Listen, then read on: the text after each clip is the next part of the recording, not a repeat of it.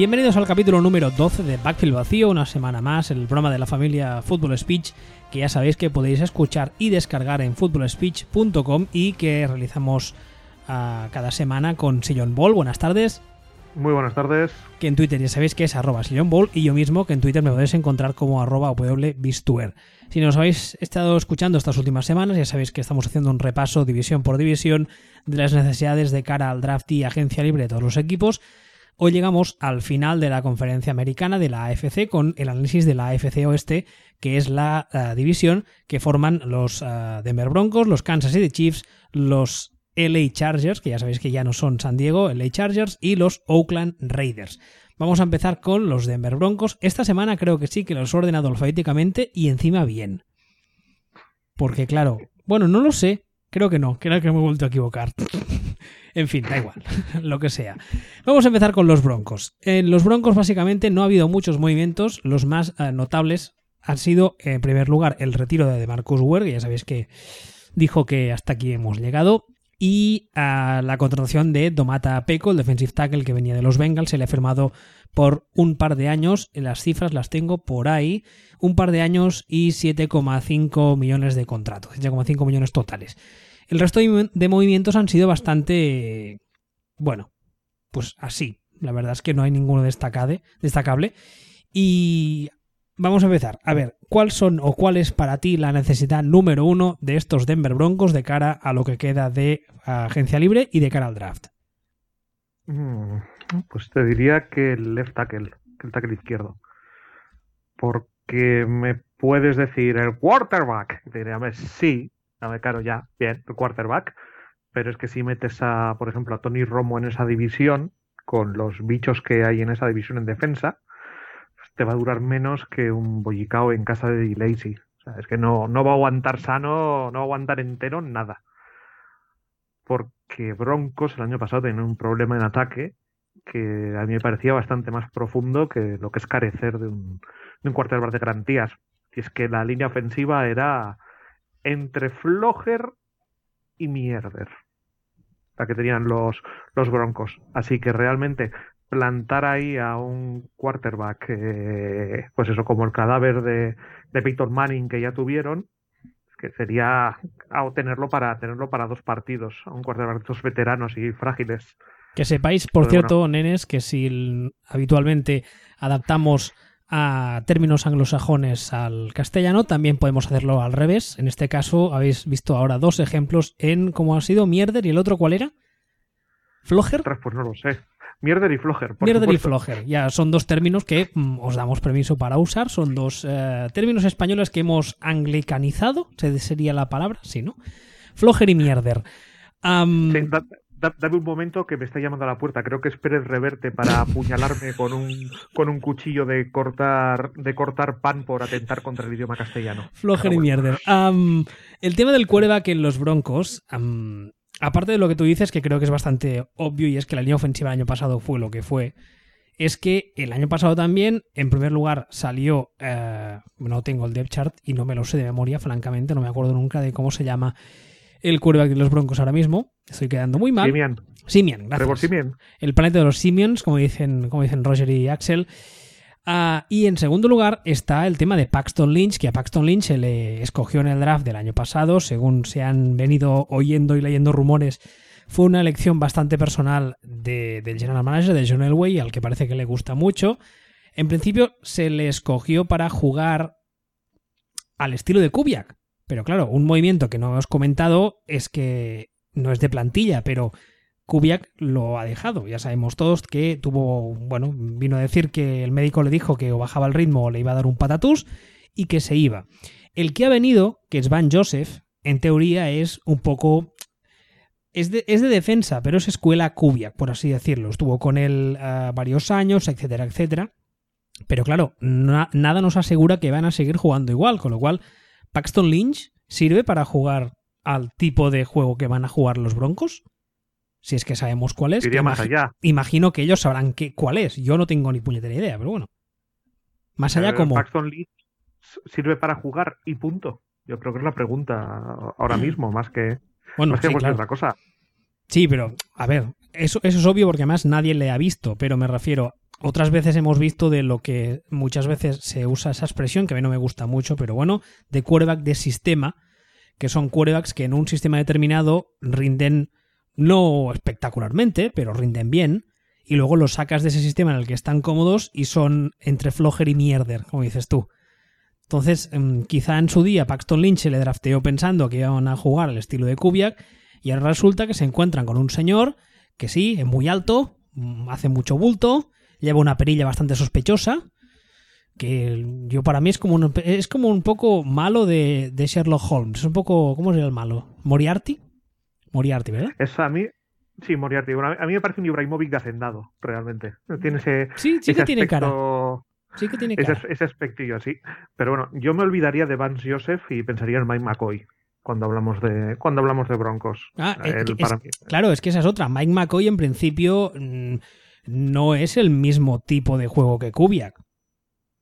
En principio, yo diría que son bastante, bastante diferentes. Mike McCoy es un, es un, siempre ha tenido ofensivas un poco más, mm, no sé cómo decirlo, un poco más, vamos a decir tradicionales, incluso llegando al extremo de que el año, creo que es el segundo año que está McCoy con Peyton Manning en Denver, creo que es el segundo o el primero de Peyton, no me acuerdo, que Peyton aún tiene cierta movilidad hay esa especie de, chiste de jugada que es un fake con carrera de Peyton Manning, que yo creo que esa es una cantada de Kubiak ah, tirando de galones y que McCoy no lo hubiera cantado en la vida. Pero bueno, momentos cómicos aparte, mm, es lo que tú dices, tampoco sabemos si sirve, punto. No se sirve para este sistema, si sirve. Con lo cual tenemos problemas con la línea ofensiva y tenemos dos quarterbacks que no sabemos muy bien qué. Sí, claro, porque eh, estos han, con la línea ofensiva han prescindido de, de Russell Okung y no han terminado de sustituirle. Entonces, claro, en esta división resulta que dices, bueno, es el tackle izquierdo, lo, sí, vale, pero es que el tackle izquierdo lo que se va a encontrar delante no son racers normales, son puñeteros balrogs todos. Es que tienes a Justin Houston, a Khalil Mack, a Joey Bosa, ahí delante. O sea, estamos en una división que el peor raser es Justin Houston. Una división que Khalil Mack, es que si contamos a Von Miller, no sería ni el segundo mejor raser de la división. Estamos hablando de Khalil Mack. Y, ¿qué, ¿Y qué ponemos? No, pues tenemos a Donald Stephenson, que ya están haciendo declaraciones desde Denver que sí, que les vale, que confían en él, que dice el entrenador de línea, que tal. Digo, vale, me parece muy bien. Me parece muy bien. El primer paso siempre debería ser la aceptación. Y ahora mismo estáis todavía mintiéndose a vosotros mismos, chavalotes. O sea, se lo van a merendar.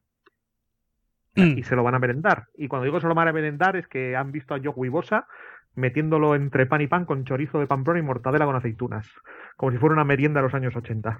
es que se lo van a merendar. Es que además el, perfil eh, físico de Donald Stephenson es un 6'6, 312, es el típico perfil de tackle mm, grandote que contra estos rushers eh, ágiles como no les pille bien en el primer contacto, la suele pasar a más putas que Caín. Porque claro, como el Rusher haga un primer paso y pille a, contra, a contrapaso, o sea, a contrapeso, no sé cómo decirlo, al tackle ofensivo, con este peso dudo mucho que sea capaz de recuperar, mientras el otro ya estará en la cocina. Entonces, claro, imagínate plantar ahí y decir, no, no, es que necesitan un quarterback. Ponemos a Tony Romo. Imagínate poner a Tony Romo y en el cuarto snap llega, llega Joe Bosa, le da la vuelta a Donald Stevenson y le sacude un rejostio a Tony Romo. Por el lado ciego, además. Por el lado ciego, que dices, bueno, pues eh, automático, los dibujos animados, que haría el cuerpo de Tony Romo en el suelo y saldría la figura tocando la, lira como el espíritu con un arito en la cabeza. Y, para arriba al cielo, sí, sí. Y para arriba al cielo, directamente. Entonces, mm, pues os digo que antes incluso que el quarterback, el left tackle. Y más porque, como decíamos, el tema de, a mí Paxton Lynch sí que me parece una mierda bastante importante. Pero es que me parece en función de lo que le di en la universidad. En el NFL no lo hemos visto. Claro, es que, es que ese es el tema. O sea, no, lo único que nos... Eh, lo único que nos podemos fiar del nivel de Paxton Lynch o el posible nivel en la NFL es de las pajas, espero que mentales, que se ha hecho John Elway con él. Y ya está. O sea, tenemos que fiarnos de lo que nos ha vendido la prensa y de lo que ha filtrado o lo que ha declarado John Elway de que les gusta mucho, no sé qué y tal y cual, y que el físico y que grande, bla, bla, bla. Pero mm, lo que yo recuerdo, lo poco que vi en su día en la universidad, porque es que encima es que esa es otra, no venía ni de, ni de una universidad de nivel. que dices, bueno, es que el nivel de competición que ha encontrado es un nivel alto, no sé qué, no viene de una SEC, venía de Memphis. Lo dejo ahí para que la gente sea consciente, de Memphis. Que no sé ni la conferencia que es, debe ser conferencia USA o una de estas mierdas segundonas. Entonces, bueno, pues no sé. Claro, yo creo que el, el, el, futuro de los Broncos, especialmente de cara al draft con la posición de quarterback, ah, les afectará directamente, y ahora voy a hacer una perugrollada, en función de lo que acabe pasando con Romo. Claro, lo que pasa es que yo no me creo que vayan a seleccionar este año en el draft un quarterback. Es que Paxton Lynch es un número uno, es una, una primera ronda, perdón, del año pasado. Es que no, no, van a prescindir de él sin por lo menos echarlo al campo a ver qué pasa. No, no deberían al menos. Claro, entonces yo el tema del quarterback, salvo, salvo el, lo que digo, el caso Romo, que me parece el caso más, más evidente, en cuyo caso tendrían que solucionar rápidamente eh, el tema del left tackle porque si no es que es un problemón yo imagino que irán con Paxton Lynch o con Simian, porque a mí Simian me parece un backup que no es un mal backup, de hecho. O sea, me parece que, que, para lo que se esperaba de él, pues ha sido razonablemente competente y te puede, te puede funcionar como número dos. Queda ver, queda ver a, Paxton Lynch y estoy seguro de que lo veremos. Es que lo, lo veremos, porque es que no creo que lo hayan seleccionado para jugar de tackle izquierdo.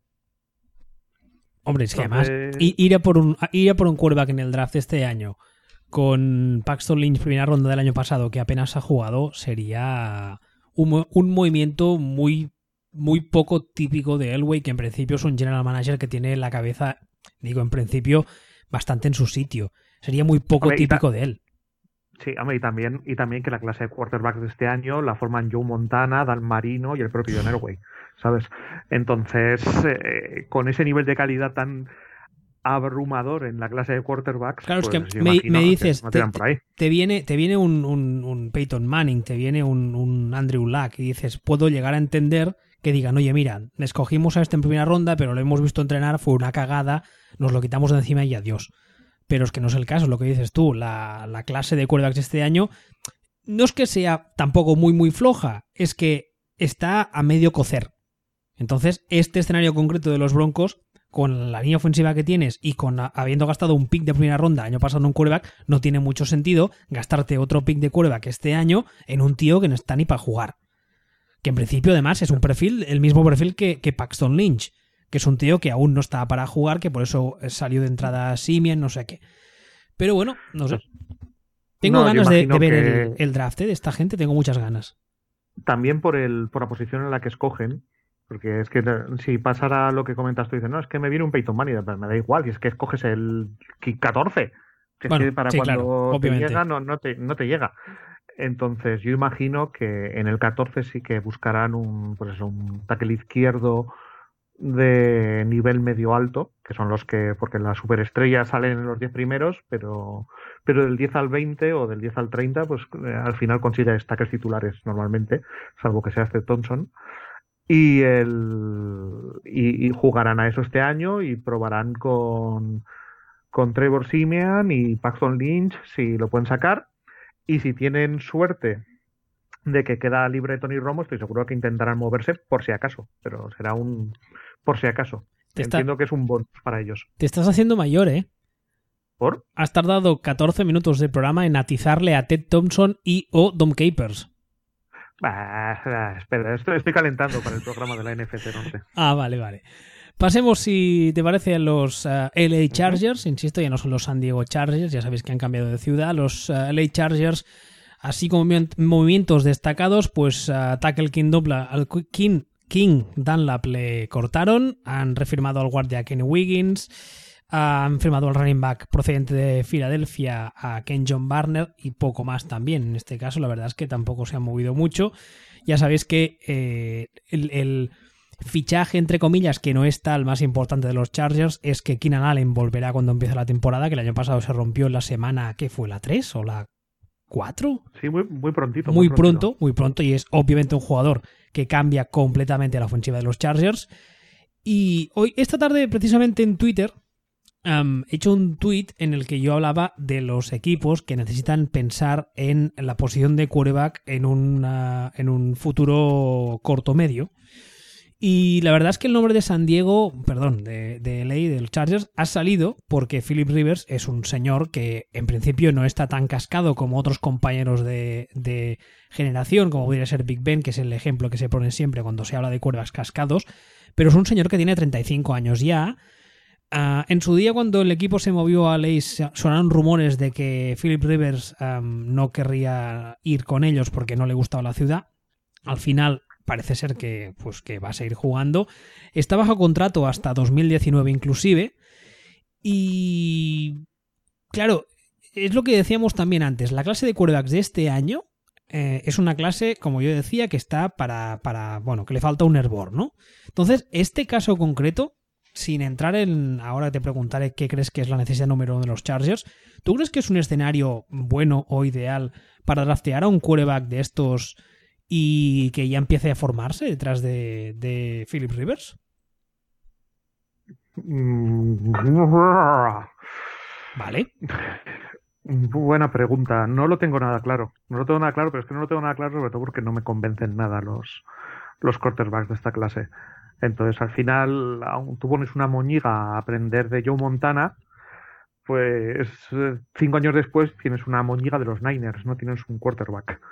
Claro, hay, que, pensar que el escenario que yo estoy planteando, Philip Rivers, pues le quedarían aún esta temporada, que será la 2017, y si cumpliese todo el contrato, le quedaría la siguiente y otra.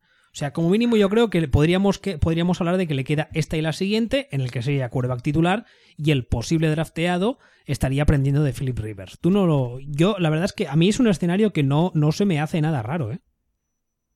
Hombre, el, el contrato de Philip Rivers aunque tenga hasta el 2019, sería bastante cortable o bastante renunciable por su parte después de 2018. Porque después de 2018 él solo tendría que devolver unos 4, unos cuatro millones a los Chargers y el, dinero muerto que quedaría pues serían 6 millones. Con lo cual es factible, se puede ver. Mm, este año y el año que viene yo creo que, es inviable, o sea que él va a estar allí por narices, seguro. Entonces estaríamos hablando de buscar un quarterback para 2019. Y yo si este año mm, no te gusta lo que hay, yo más bien iría por un quarterback el año que viene. Porque este año tiene pinta de, pues que es que realmente lo que hay no, no vale tanto la pena. Otra cosa es que los Chargers digan, no, es que este nos encanta. Pues vale, pues Tú mismo. Tú mismo. A, mí es que, bueno, es que no, no quiero entrar en analizar draft y tal, que quizá lo podemos hacer cuando terminemos estos programas, pero yo creo que el problema de la clase de quarterbacks de este año es que hay, uh, hay, mm, iba a decir mucho, no, para mí todos, todos están a medio de hacer. O sea, son, son tortillas a las que les falta una vuelta, para que nos entendamos. Y la gente dice, no, pero es que eso es normal cuando los quarterbacks llegan a, la NFL, todos tienen, eh, les falta experiencia. No, no, yo no hablo de experiencia, yo hablo de que a nivel eh, de, intangibles básicas, a nivel de mecánicas, están todos mucho por formar. Pero eso no quita que en determinados casos puntuales vea talento, no, o sea, talento entrenable. Pues no, no, no, no es que me esté riendo del tema, pero es verdad. Entonces, yo creo que San Diego, precisamente, en vez de ir el año que viene a por un quarterback de la clase que sale, que en principio son eh, jugadores que ya estarán más preparados para ser titulares, y que entonces tú mismo te metes en, el, marrón que en su día ya tuviste con Drew Brees y con el mismo Rivers, de draftear a un tío y que te, el tío te vaya empujando por detrás en plan quiero jugar, quiero jugar, quiero jugar, que al final es lo que hizo que uh, Brees acabase en New Orleans, por cierto, si lo haces este año con un chico que él mismo ya es el primero que sabe que todavía le quedan dos herbores, pues igual te lo puedes plantear. Pero bueno, te estoy aquí lanzando la historia te estoy montando la película, igual tú no eras ni la primera necesidad que tenías en la lista para los Chargers, que ni te he preguntado. No, si es que el problema que tienen los Chargers es que no es tanto de necesidades reales como de que les entra ahora Cus Bradley y ellos han estado jugando 3-4 que han sido un equipo de 3-4 bastante claro. Y ahora tienen que cambiar, o cambia a Gus Bradley, que no creo que cambie, o tienen que cambiar a 4-3, y al estilo Gus Bradley, es decir, con, con cornerbacks grandes y tochos y safeties que, que saben lo que se hace. por, pues cierto, perdone que otra vez más me ha pasado un movimiento importante y es que Russell Okung ha firmado, viene de los Broncos y ha firmado con los Chargers. Que eso quieras que no, pues es un movimiento importante porque en principio se viene como, como titular en el puesto de left tackle. Sí, sí, no, por eso digo. De todas formas, Russell Okung a ver, se han librado del cadáver de King Dunlap, que ya era cadáver, y medio lo han apañado, pero bueno, Russell Okun sospecho que tiene iniciado un proceso de, zombificación también. de hecho, el, contrato que ha firmado tiene una salida muy clara dentro de, dentro de dos años. Eh, a Russell Okun le han firmado, le han firmado cuatro años, pero son cuatro años ficticios. O sea, la forma en la que han estructurado el, el signing bonus y todo ese tipo de cosas, eh, bastante poquito es para que si quieren dos años se lo cortan. Curiosamente, los que le quedan a Rivers, o bueno, los que en principio le quedan a Rivers, esos dos años en los que tú decías que después de ese segundo año eh, quitárselo de encima es relativamente fácil para el equipo. Para el equipo y para él, sí. De todas formas, bueno, algún día, por cierto, tenemos que explicar medio bien qué es esto del dinero muerto de la NFL, porque creo que es algo que no lo entiende, que bueno, que no lo entiende ni Roger Goodell a veces. Ese que, va, ese que va a entender, ese que va a entender. Ese, exactamente. Pero bueno, volviendo al, volviendo al tema. Eh, como te decía, pues al entrar Chris Bradley, de entrada entiendo que Joey Bosa pasará a jugar de defensive end de, de 4-3 y necesitan otro raser por el otro lado, pues no tienen. O necesitarán un, un end de 4-3 que, que pueda presionar al quarterback. Eso para empezar. Y luego aparte, pues esto, los, unos cornerbacks grandes que no tienen que todos los que tienen son minions, y algún safety pues con capacidad para, para jugar como juegan ellos, con esta cover tree que, le meten mucha, mucha presión a los safeties. Yo, para mí, eso, es lo, son las urgencias que tienen los Chargers. El resto están razonablemente servidos. Ahora, ahora pasarán, o sea, la temporada que viene jugarán 4-3, ¿verdad? Eso es. Vale. Eso es, bueno, entendemos eso si Gus Bradley sigue siendo Gus Bradley. Hombre, en principio debería. O sea, lo habitual es que los coordinadores usen los esquemas en los que en los que están cómodos, a no ser que seas Belichick, que te adaptas a lo que sea y bueno, y así le va, pero es Belichick. entonces, con Joey Bosa pasando de en a una 4-3, ¿tú crees que quizá les hará más fácil su trabajo a la hora de entrar como un Miura hasta la cocina? creo que va a importar un pimiento. ¿Sí? Creo que creo que este entraría este, creo que este entraría más que un italiano en una playa da igual o sea este este entra todo lo que se mueva como sea donde sea eh, el problema es ese el problema es que por el otro lado no tienen nada entonces necesitan poner algo o sea no tienen nada entonces necesitan no, tienen nada un, un raser medio medio fiable estos de para 10 años, que se dice, pues ponerlo enfrente de Joey Bosa. Entre otras cosas también porque eh, hemos visto muchas veces, o sea, eh, lo hemos visto en, en Kansas City, que hablaremos luego, pues, pues pasa mucho. O sea, Tamba Ali se, se hincha, entre otras cosas, porque cubren al de enfrente. Entonces llega, un momento que no se puede tapar tanto y, una de, las virtudes de, gente como yo, Wibosa, es que acapara tanta, tanta atención que si tienes a alguien razonablemente competente al otro lado, ese se puede hinchar. Claro, pero yo eso de la, de la 4-3, la 3-4 te lo preguntaba porque en principio un, un N de 4-3 tiene más ayuda porque la línea la forman cuatro, cuatro hombres y entonces los tackles si, tus, tackles, tus tackles de defensa no son mancos, ah, pueden aportar ni que sea un poquito y entonces, por ejemplo, puedes jugar más con el tema de los cruces, con el tema de que de que de, los engaños a la hora de que de que el tackle uh, engañe entrar por una puerta y en realidad entre por otra y el len vaya por fuera, etcétera, etcétera. Entonces, eso en principio eh, le pone las cosas aún más fáciles a Joey Bosa. Y luego está el tema de que Mm, Gus Bradley en su día ya lo hizo en Seattle, esos esquemas, mm, como te lo diría? creativos a la hora de mover, derrotar al personal, de jugar con ciertos linebackers como en jugadas puntuales, etc. Con lo cual, yo tengo la sensación de que si esta temporada de Joey Bosa ha sido buena, pese al holdout y empezar la semana 4, toda la mandanga, la temporada que viene de Joey Bosa, a poca ayuda que le pongan en defensa, aún será más espectacular. Tengo la sensación. Pero bueno, también falta, falta lo que van a hacer en el draft, a ver qué seleccionan. Porque claro, además, esta clase, la del este año, a nivel defensivo en general, tiene bastante más. ah, bastante más, no sé cómo decirlo, bastante más. mm, repertorio, ¿vale? Que, que en ataque. En ataque la cosa está bastante más flojilla. Pero bueno. ¿Algo más de los Veremos. Chargers? Nada, nada especialmente. Pasemos pues a los Kansas City Chiefs. Los Kansas City Chiefs, que he perdido la parte del guion. No os preocupéis porque ahora la encuentro. Qué vergüenza, de verdad. A ver, ah, que no me deje ninguno que luego quedó mal. Ah, yo creo que el movimiento de la offseason más importante de los Chiefs es que han perdido a Nick Foles, es evidente. Es broma.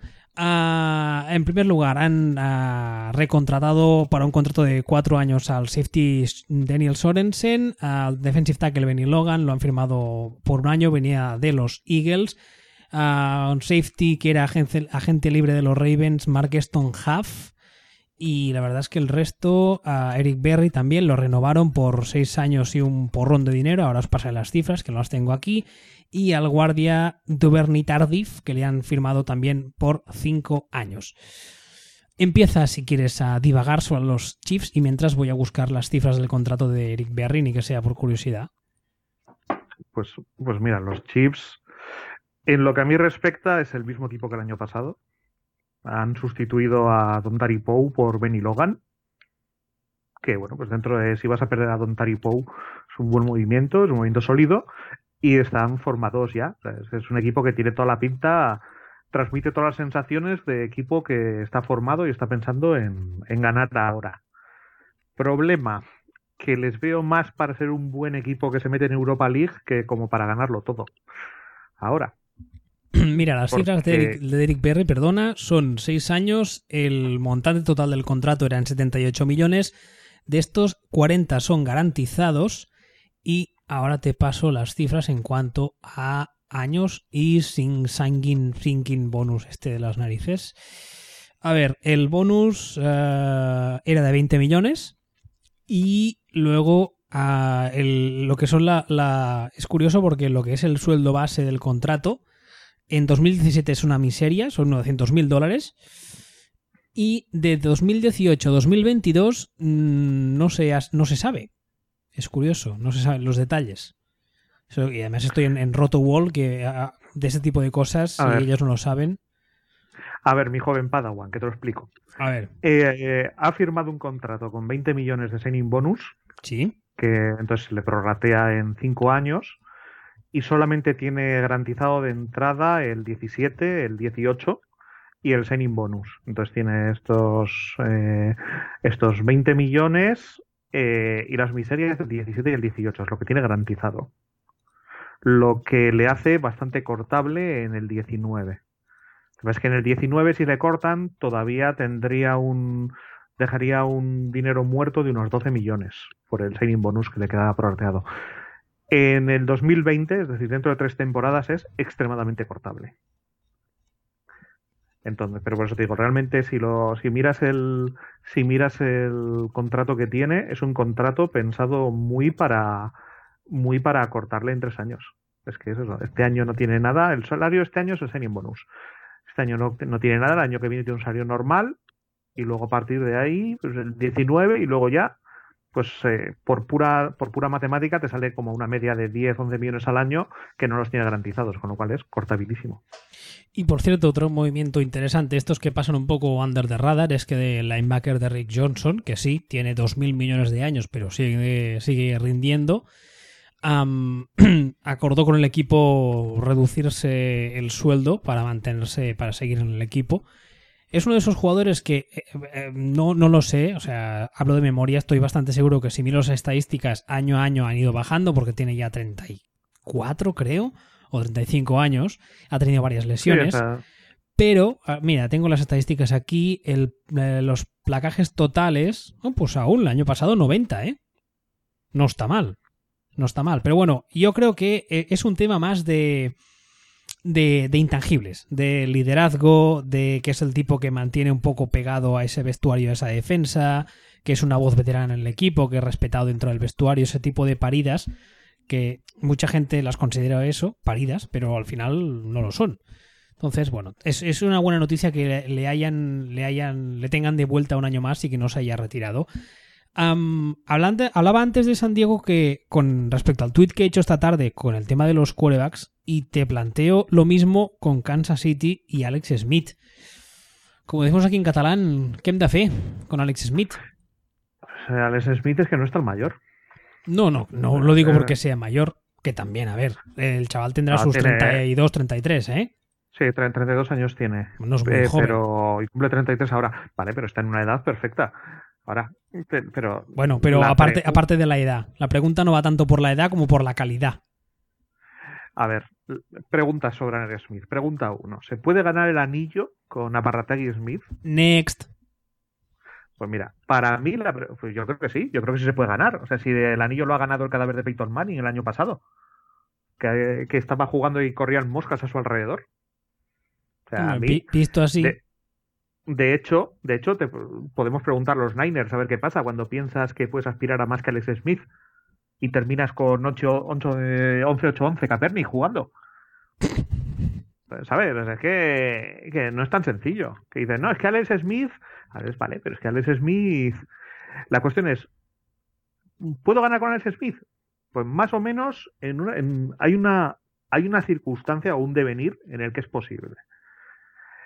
Y la segunda pregunta es, ¿qué quarterbacks hay por ahí disponibles que me den mejores opciones que Alex Smith? ¿Qué tengo? ¿Qué, qué, qué puedo hacer que sea mejor que Alex Smith? Entonces, que eh, la respuesta, o la respuesta es Tony Romo, que no también, también ha sonado para los Chiefs, lo cual no creo. Claro. Bueno, Claro, pero es que, claro, pero es que Tony Romo también hay que ver si está entero o está en modo iZombie también. Que esa es otra. Que Tony Romo no sabemos cómo está físicamente. Pero salvo un Tony Romo aceptable plantado ahí en los chips, y los chips, pues eh, una cosa sí que es cierta, y es que tienen una línea bastante sólida, bastante competente, y se puede poner ahí a, Tony Romo sin que te dé mucho miedo. Realmente no hay nada mejor que Alex Smith por ahí que dicen, no, es que voy a fichar a Cutler. Digo, vale, felicidades. Felicidades, acaban de subir un 20% las acciones de Malboro. Pero aparte de eso, ¿qué, qué, qué opciones tienes reales que sean mejores que Alex Smith? Eh, ¿Draftear a alguien? Mark Sánchez se entrevistaba ahí con los Chicago Bears. Me parece muy bien. Me parece muy bien. A mí los Bears me parece que han firmado a lo tonto el, el mejor quarterback de mierda de todo el año. O el quarterback con más pinta de no ser tan de mierda, que es Glennon. Pero aparte de, aparte de eso, volviendo, esto, volviendo a Alex Smith, yo es que creo que no hay, no hay opciones. Ya no es cuestión de eh, eh, ¿estaría mejor con Adriana Lima que con mi novia? Pues a lo mejor sí, pero ¿tienes alguna opción de liarte con Adriana Lima? Imbécil. O sea, céntrate. Céntrate. Y los Chiefs es, pues eso. Pues, eh, es que podría estar mejor con Aaron Rodgers que con Alex Smith. Pues sí, pero es que no vas a conseguir a Aaron Rodgers. Céntrate. Me parece un caso de esto. Lo que pasa que, ves, en este caso yo también veo un, un escenario ideal, especialmente por quien es el entrenador jefe de, esa franquicia y que en principio no va a cambiar a corto plazo, de draftear a, un, uno de estos quarterbacks al que le faltan un par de rebores y tenerlo ahí. Alex Smith está bajo contrato, ahora os doy los detalles, hasta el 2018. O sea, esta temporada y la que viene está bajo contrato. Ah, cuando se plante en la 2019, que será gente libre, tendrá a 34 para 35, con lo cual no es una mala edad para deshacerte de él. Y yo insisto, sobre todo por quién es el head coach, por el tipo de juego que practican, que es un juego en principio poco dado a que el quarterback mm, arriesgue mucho, etc.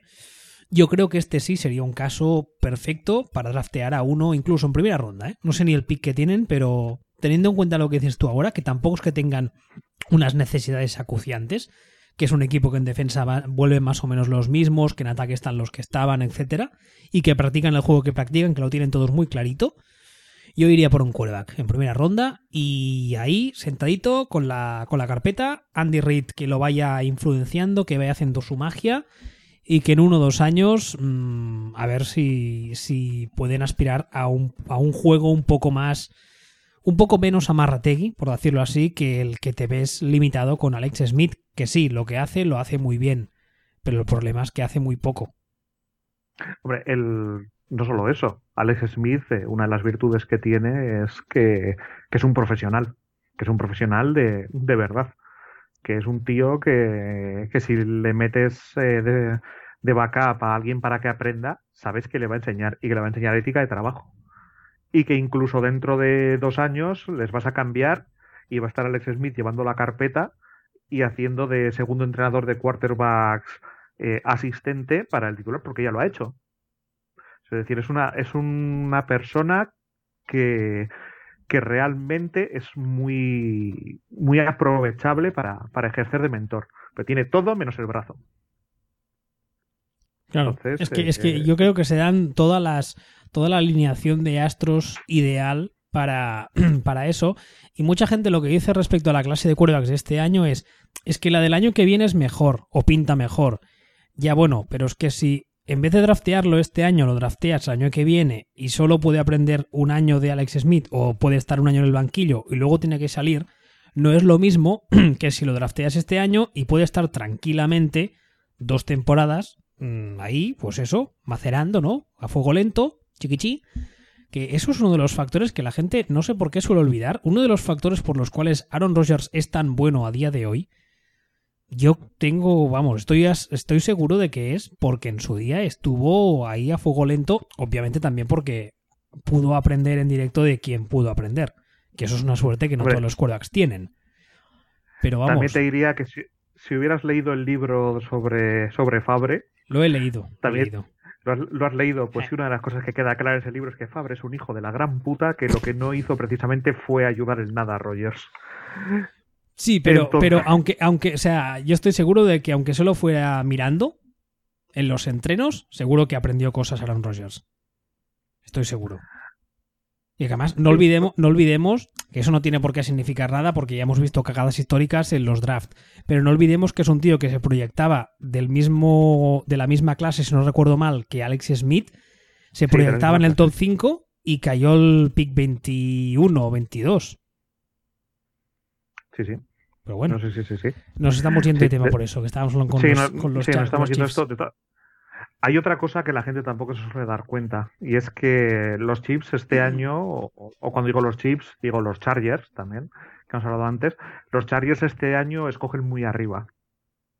Entonces, el, eh, lo que no se puede hacer, o lo que no puede hacer es, hacerse es plantearse, no, pues es que ya cojo el año que viene. Ch, ojito, cuidado, que este año este- a lo mejor estás escogiendo el 6 y el año que viene a lo mejor escoges el 24. Cuidado con proyectar tus elecciones al próximo año. Es que además, especialmente en la posición de quarterback, eso de no, es que el año que viene la clase pinta muy bien, mm, a mí eso me suena a jugar al pidoniso Lolo y esas cosas nunca salen bien. Porque el año pasado, el año que viene puede ser que uno que era junior y que tenías seguro que iba a entrar, no entre. Que el otro que es senior se rompa las dos rodillas, los seis ligamentos ahí del tirón o se mate en un accidente de coche. Estoy siendo muy cafre, pero es un ejemplo. Puede ser que tú suene la flauta y ganes la Super Bowl y elijas el último. Pueden pasar mil cosas. Un año es mucho tiempo, tú. Si este año tienes un pick bueno, te llega alguno de estos de, de esta clase, que insisto, hay, hay mucho talento por trabajar, pero hay talento. Y ves que te está llegando. Oye, mm, yo en este caso concreto no me lo pensaría mucho, ¿eh? Draftearía ya y que aprenda de Alex Smith, que aprenda con Andy Reid ahí, chucu chucu, poco a poco. Y en un par de años lo puedes tener jugando, la mar de bien, y para adelante. sí, porque, bueno, realmente los chips, volviendo a las necesidades de los chips, para mí necesidades, necesidades, tienen, tienen una necesidad en el cornerback, que tienen a, Marcus Peters, que es top, pero no tienen nada más. Pues necesitan pues alguien que no sea un cornerback al Beloa para, para jugar al otro lado. Y ya está. A partir de ahí ya es, pues esto, lo que decimos, o, o pensar en el futuro del quarterback, o de hecho también, yo in- incluso antes pensaría en, en el futuro sustituto de, de Derrick Johnson, que hemos hablado antes. Y además es Porque que se, de- se da la circunstancia de que especialmente la clase de cornerbacks este año es muy profunda. Con lo cual mm, no hace falta que te gastes el primer pick de primera ronda en un, en un shutdown corner, pero puedes aspirar a incluso en segunda ronda a un cornerback que sea, pues, oye, bastante decente para jugar de número 2, cubres una necesidad que tienes que posiblemente sea tu necesidad ah, más importante a día de hoy, a corto plazo. Luego vas a por un, eso es lo que dices tú, ¿no? A por un linebacker de 4-3 o un linebacker central 3-4 clásico para empezar a, a darle descanso a Derrick Johnson, que el hombre ya tiene 65 años.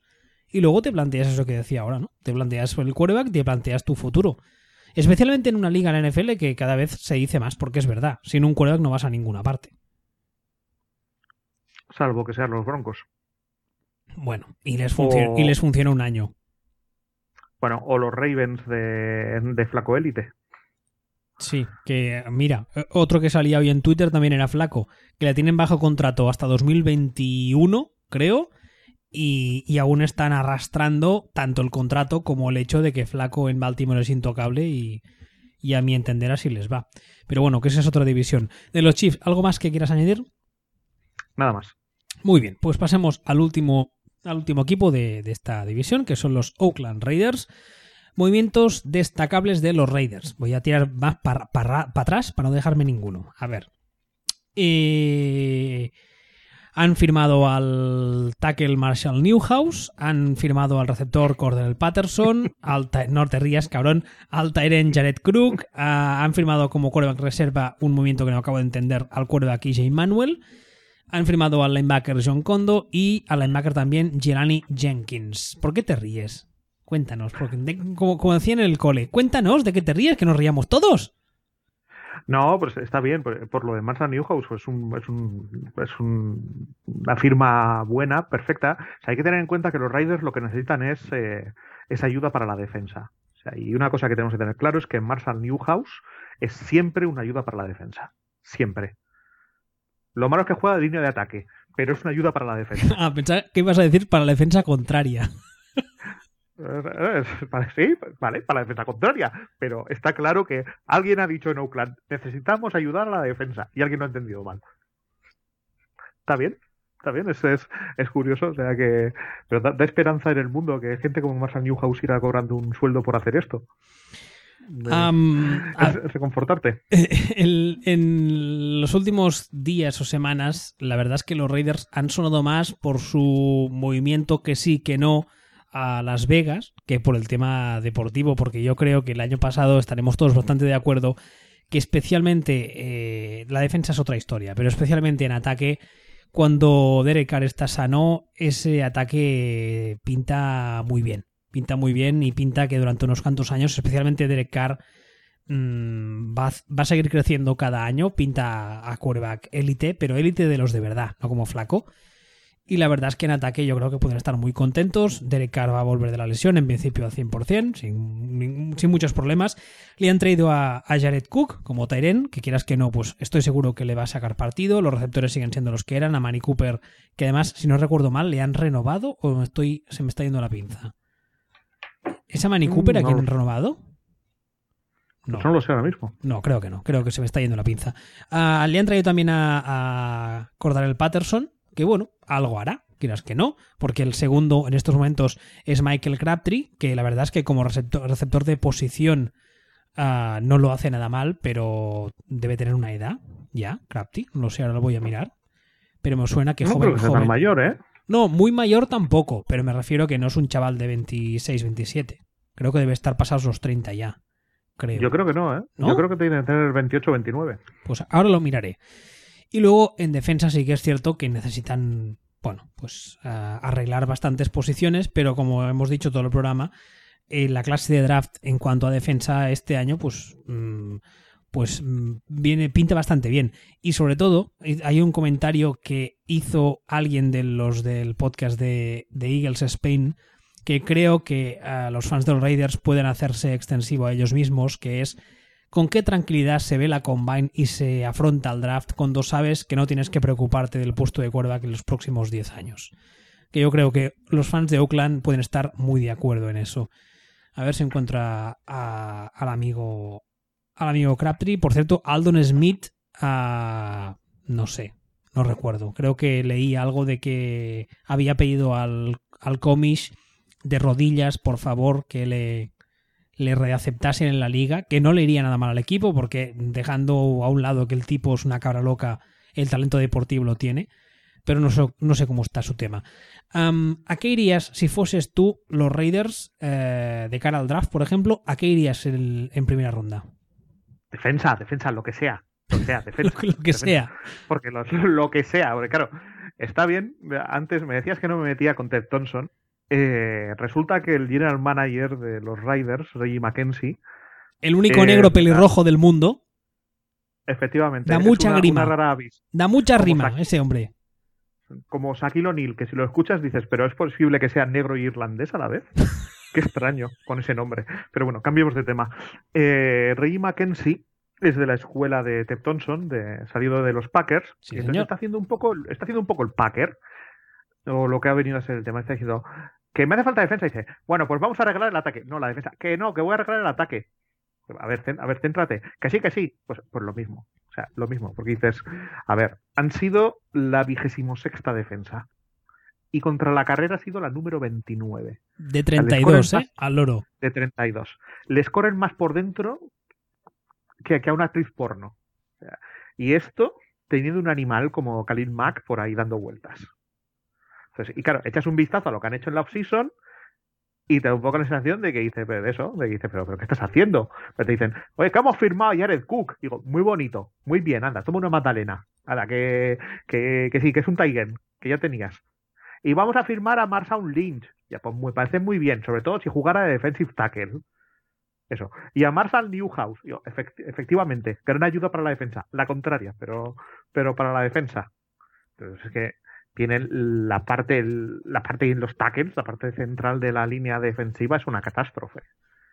Y aparte de eso, pues tienen que arreglar un poquito los, los linebackers, pero tienen justito, han firmado a Jelani Jenkins, que digo yo, pues que, que, que yo no soy muy fan de Jelani Jenkins, pero a lo mejor ellos dan por arreglado así el tema de los linebackers, porque se hablaba mucho de que los Raiders estaban en la pomada por Zach Brown. Pero claro, al firmar a Jelani Jenkins, yo imagino que ya han sacado de. han salido de la ecuación de Zach Brown y, y lo dan por cerrado. Ellos sabrán.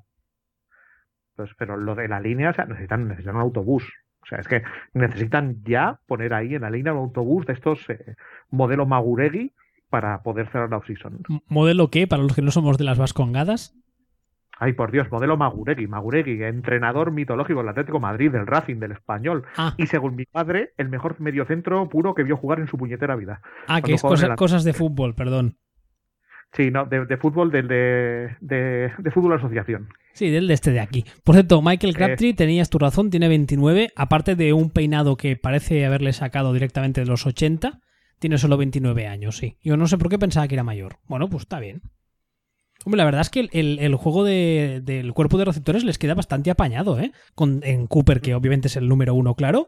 Entre Crafty y ahora Patterson y después el fichaje de Jared Cook, lo que es el, los skill players del juego de pase, les queda bastante apañados. Pero es lo que tú dices. lo- lo tienen apañadito todo, incluso eso, se dicen, si fuera verdad lo de Marshawn Lynch, que Marshawn Lynch pues es de, es de Oakland, y eh, es un poco por ahí ir un poco el tema, eh, ya arreglarían definitivamente el, juego de juego de carrera, que es lo que tienen un poquitín peor, si acaso, y si tendrían en ataque, podrían tener por talento, podrían tener un ataque, eh, si el año pasado eran top 6, pues este año top 2. No sé, o sea, eh, de lo, lo mejor, de lo mejor, de lo mejor, de lo mejor. Pero realmente es que tampoco necesitan mucho más, porque eso, aparte de los tackles y, rezar para que Gerani Jenkins eh, sea Gerani Jenkins que medio funciona, pues todo lo demás ya es temas de profundidad de plantilla, o sea, un cornerback más de, más, más de perfil un poco para slot, porque los que tienen son más otro, son más rollo cornerbacks grandes safety suplentes, cosas un poco para, para prevenir las lesiones, pero lo que es la plantilla la tienen casi blindada, excepto lo que estoy diciendo, el, el tema de la línea de, de defensa, que es un cachondeo. No, no, yo, yo creo que el, el front seven, aparte del, del fichaje de Jelani Jenkins, el linebacker central y, y el exterior, el central es un tal Ben Heaney, que yo la verdad es que no sé ni quién es. El otro es Bruce Irvin, que en su día estuvo en Seattle, pero yo creo que ha visto ya pasar sus mejores años. Y la línea defensiva es lo que tú dices. Aparte de Khalil Mack, el resto son, pues, señores que pasan por ahí, ¿sabes? Y como no, no había nadie más, pues están jugando ellos. Entonces, claro, dices, dices, ¿qué necesidades tienen? Pues ahí, por ahí tienes el front 7. El front 7. Tienes el problema que el front, cambiar el front 7 son un huevo de jugadores y no tienes tantos picks de, de calidad en un draft. Y la offseason ya se les ha pasado. Entonces, pues, pues os digo que supongo que pondrán a Jared Cook a, de defensive tackle. Yo iría, pues yo... iría por un, a por un buen tackle defensivo de esos que, que son una presencia física y que pueden generar presión desde el interior, por un poco lo que te contaba antes con el tema de Bosa, ¿no? Porque para un, para un defensive end de 4-3, tener un buen tackle al lado, aunque no esté justo al lado, aunque esté en la otra puerta, le facilita muchísimo la labor a la hora de poder, pues eso, cruzar las puertas, de cerrar, cerrar puertas también, de poder entrar a presionar, de, de, de estar más suelto él mismo, porque, porque el, el, tackle pues genera más atención. Entonces, yo creo que solo con el fichaje de un buen tackle en primera ronda, ah, yo creo que el perfil de la defensa ya cambiaría. Y luego, bueno, eh, hay, que, hay, que, hay que reforzarla más, por lo que tú decías ahora. Pero la verdad es que es, un equipo, yo creo que si acaban fichando a, a Marshall Lynch, en, entendiendo que en principio si dice el de volver o si suenan los rumores es porque físicamente está bien, suponemos que, que si vuelve volverá a cierto nivel.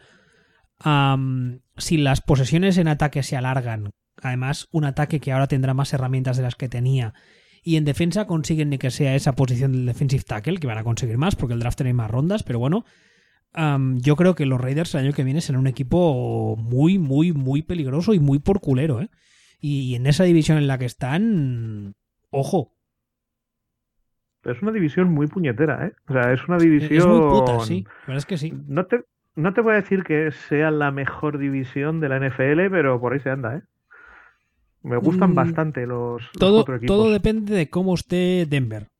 Si Denver está un poco mejor que el año pasado, lo cual no es muy complicado, mmm, creo que podemos estar ante la mejor división, al menos esta temporada de la NFL. ¿eh? Da igual, es que si Denver es el peor equipo, Denver no va a ser una mierda de equipo. Hombre, es que, suponemos un, es que, que no. un, un, Denver horrible 6-10. Eso sería un Denver horrible. Hmm. Entonces esta, esta, esta, división es puñetera, puñetera. Sí, sí. ¿Algo más que quieras añadir de los Raiders que creas que nos hayamos dejado? Creo que no. Déjame que repase la lista, pero... Mm, no, creo que no. Están todos los fichajes hablados. Estos no tienen que ir a por quarterback en el draft, ¿no? Estos no tienen que ir a por quarterback. Estos te necesitan eso, defensive tackle. Y de estos ya hemos hecho lo importante, que ha sido hablar de Marshall Newhouse y, Ma y Maguregui. Una vez que hemos hablado de esto, ya está cerrado los, los Raiders. ¿Maguregui se llamaba? José María Maguregui. Vale. A la cama nunca eras sin saber una cosa más, como decía a mí siempre mi abuela. Ahora ya sé quién es, es este, este señor que tiene nombre de autobús. Porque yo pensaba que hablabas de una línea de autobuses esas, ¿sabes? Como la Sarfa o... Que era sí, como una Amoroto Bilbao, digamos. Algo así, no, no sé. Es... Autobusos, ma autobuses Maguregui. Digo, ah, pues eso será una línea y las vascongadas, yo qué sé. ¿A mí qué me cuentas? Las, las vascongadas, dice el otro. La, la, ¿no, ¿No es cómo se llama? ¿Las vascongadas? Esa bueno, es una conversación para fuera de antena. Sí, uh, pues hasta aquí el último programa de la conferencia americana. La semana que viene empezaremos con la nacional y además vamos a empezar con la, con la división norte de la conferencia nacional, que imagino que ya sabéis que es la formada por... ¿Quieres decirlo tú? Hago el redoble y lo dices tú. ¿Quién forma la NFC norte? Pues los Bears, los ¡Uy! Vikings... Se me olvida uno unos que van de verde. y los Lions. Y el equipo comandado por un señor que parece que hace unos años decidió comerse a sí mismo. Um, creo que ya está, ¿no? No hemos de decir nada más. No vamos a decir nada más. Ya sabéis que si nos podéis, uh, si nos queréis descargar y o escuchar, lo podéis hacer a través de footballspeech.com y que en Twitter somos uh, arroba sillonball y arroba wbistuer. Hasta la semana que viene. Hasta la semana que viene.